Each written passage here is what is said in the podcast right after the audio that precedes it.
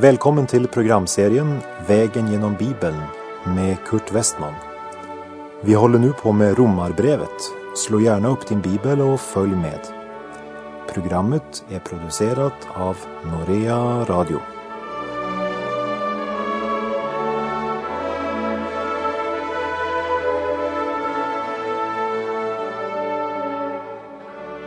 Ja, vi avslutade förra programmet med Romarbrevet 6.23.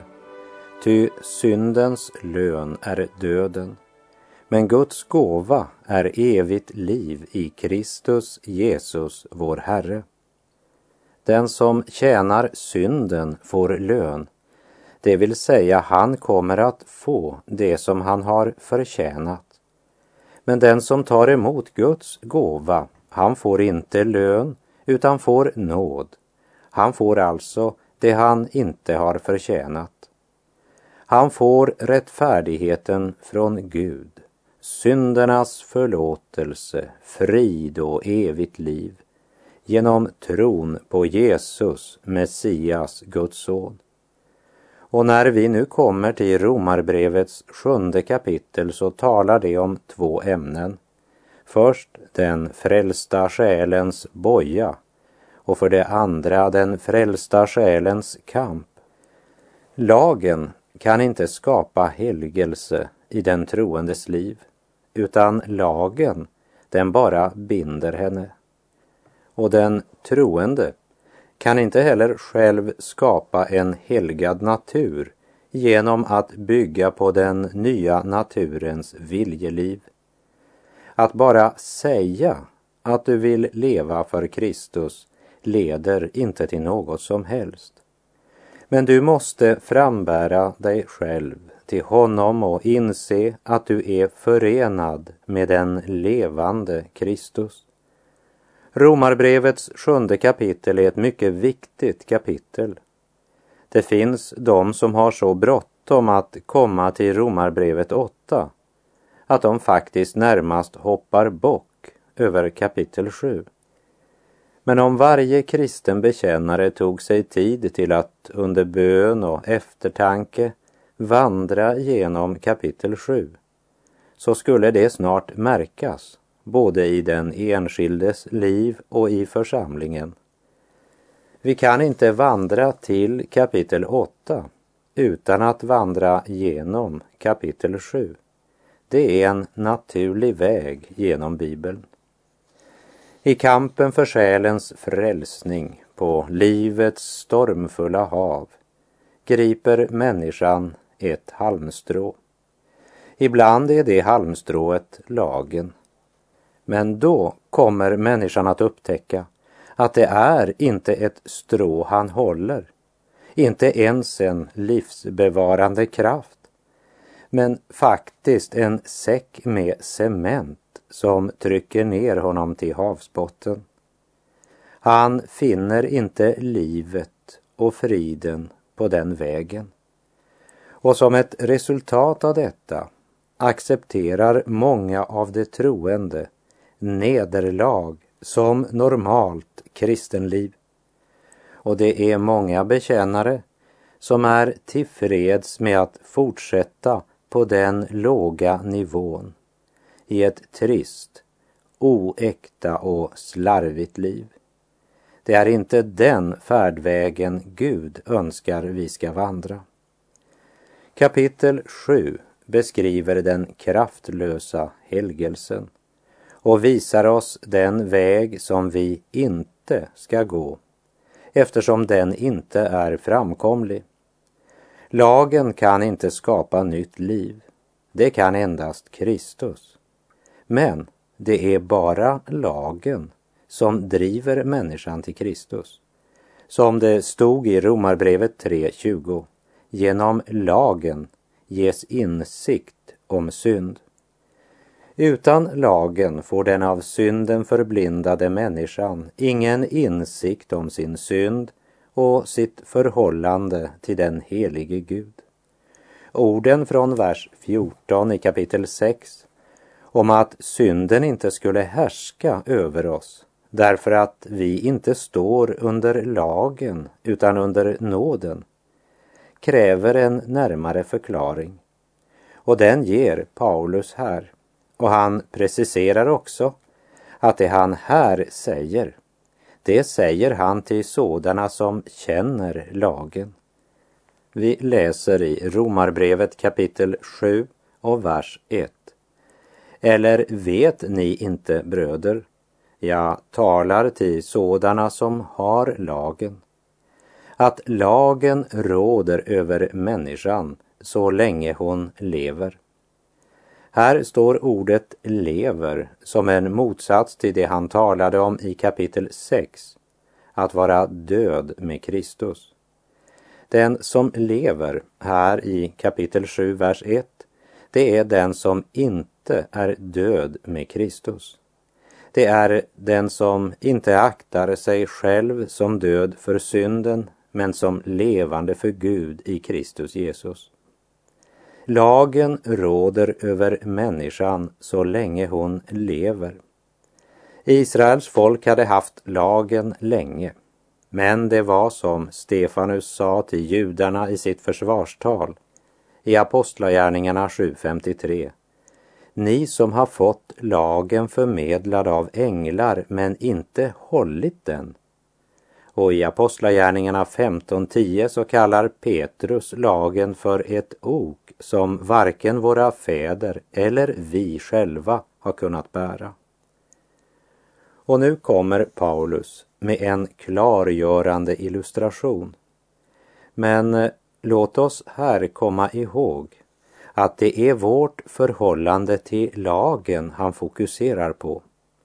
Tyvärr finns det de som här försöker finna regler för giftermål och skilsmässa. Men det är inte det Paulus här talar om. Utan istället illustrerar han genom en väl etablerad och stadfäst lag att hustrun är bunden till mannen som lever och att döden befriar henne från hustruställningen.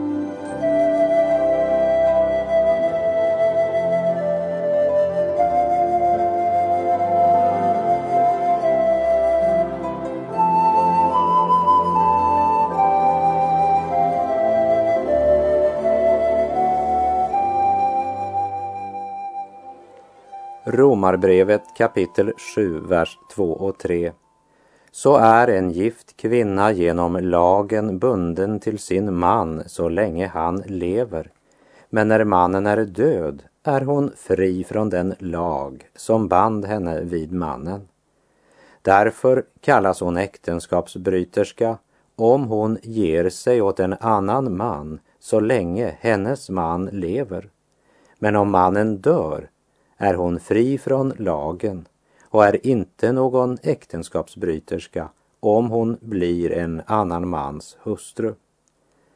Med andra ord, när mannen är död är hon inte längre gift med honom. Det finns de som med utgångspunkt i de här verserna hävdar att skilsmässa och omgifte inte tillåts under några som helst omständigheter. Här är det mycket viktigt att förstå bakgrunden. Vad hände under den mosaiska lagen om en man eller en kvinna var otrogen i sitt äktenskap? Anta till exempel att kvinnan var gift med en flörtig man och han är otrogen mot henne. Vad sker? Ja, han blir stenad till döds. Och när denne man ligger under stenhögen så är hon naturligtvis fri att gifta sig med en annan. Vi kan inte idag praktisera den mosaiska lagen. Vi kan inte stena till döds den som bryter äktenskapet. Och i det här avsnittet så talar inte heller Paulus om den saken den kommer han att ta upp i ett annat sammanhang. Poänget här, för Paulus, det är att när en kvinnas man dör så är hon inte längre hustru utan ensamstående igen. Och för Paulus ligger poänget i att han fortsätter att överföra den här tanken till människans förhållande till lagen. Det vill säga, mannens död sätter den gifta kvinnan i en helt ny ställning. Vi läser verserna 4 till och med 6. Så har också ni, mina bröder, genom Kristi kropp blivit dödade från lagen, så att ni tillhör en annan, honom som har uppstått från de döda, för att vi ska bära frukt åt Gud. Ty så länge vi behärskades av vår onda natur var det syndiga begär som väcktes till liv genom lagen verksamma i våra lemmar så att vi bar frukt åt döden. Men nu är vi lösta från lagen eftersom vi har dött bort från det som höll oss fångna. Så står vi i Andens nya tjänst och inte i bokstavens gamla tjänst.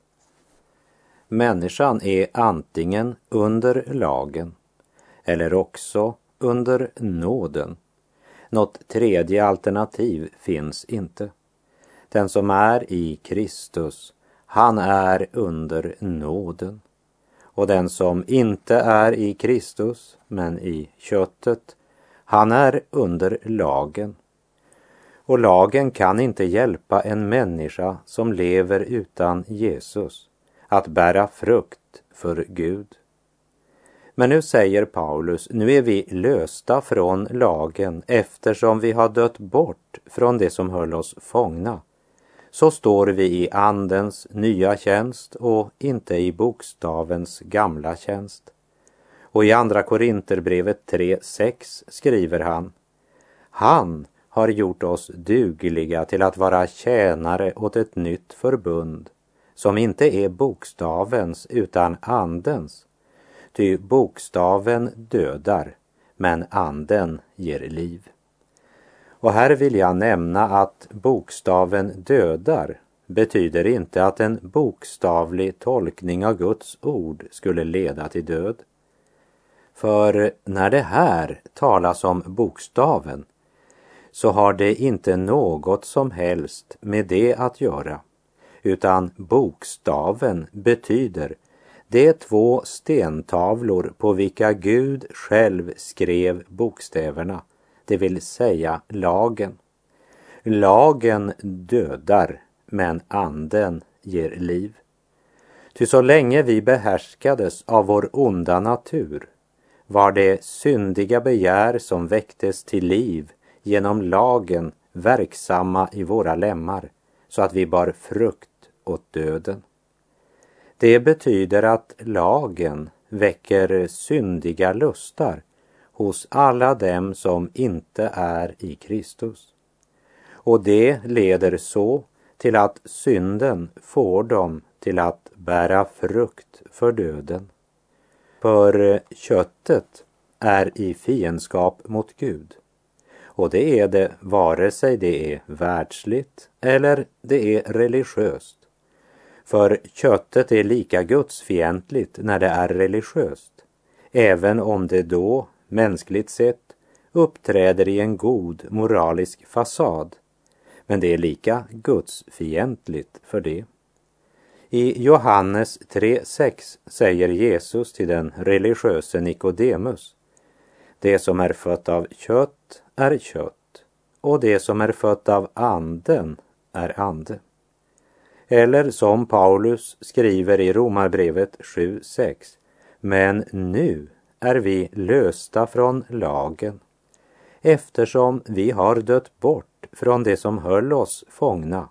Så står vi i Andens nya tjänst och inte i bokstavens gamla tjänst. Jag tjänar inte Gud för att bli frälst för den gärningen, den har Jesus utfört. Det är fullbordat. Det kristna livet är att Kristus lever sitt liv genom oss idag.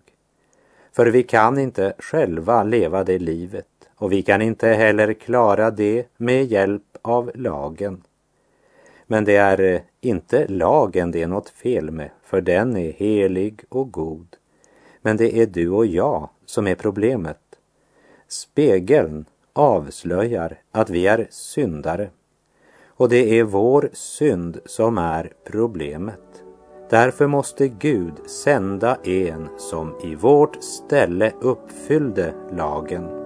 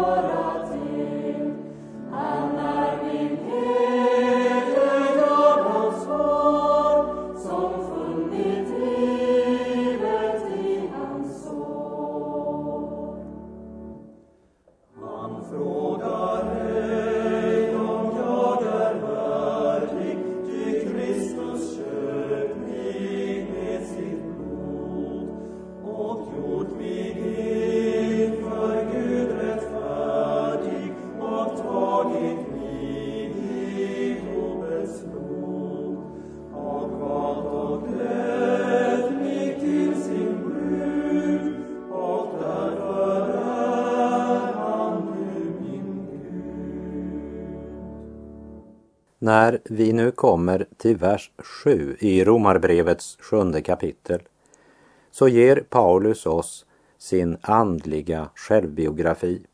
Ja, han öppnar sitt hjärta för oss på ett speciellt sätt. Det är ett fantastiskt avsnitt i vår bibel. Och vi kan säga att kapitel 6, det visade oss vad som skapar helgelse i vårt kristna liv.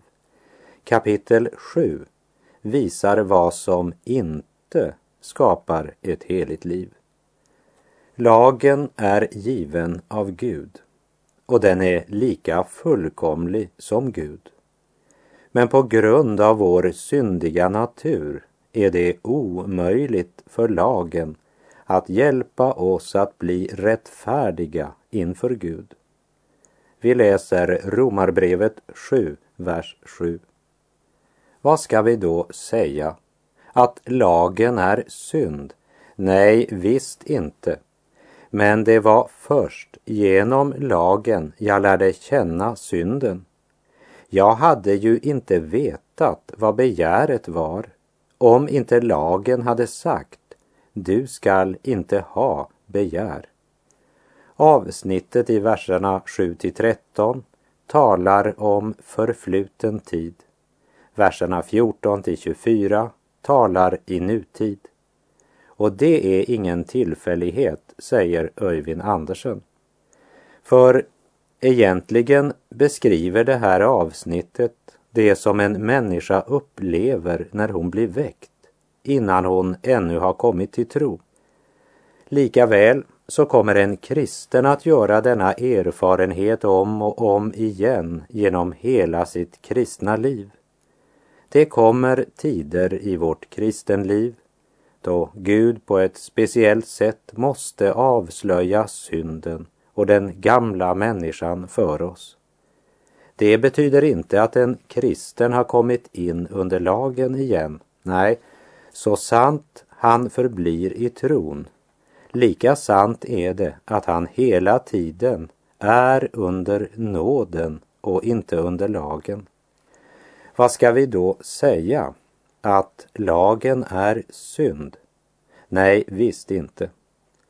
För att vi verkligen ska kunna förstå vad synd är så måste Guds ande uppenbara Guds helighet för våra hjärtan.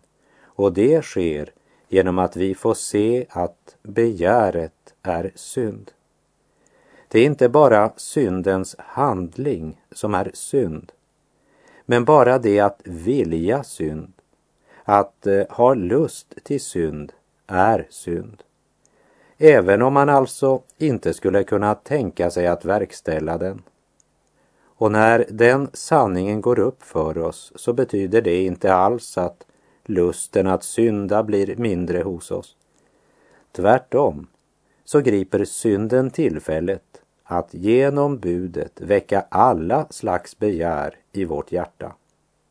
Vi läser verserna 8 till och med 13. Men synden grep tillfället och väckte genom budordet alla slags begär i mig. Ty utan lagen är synden död. Förr levde jag utan lagen. Men när budordet kom fick synden liv och jag dog. Då visade det sig att budordet som skulle föra mig till liv blev mig till död. Ty synden grep tillfället och bedrog mig genom budordet och dödade mig genom det. Alltså är lagen helig och budordet heligt, rätt och gott. Har då det som är gott blivit min död? Nej, visst inte. Men synden har blivit det för att den skulle framstå som synd. Genom det som är gott åstadkom synden min död.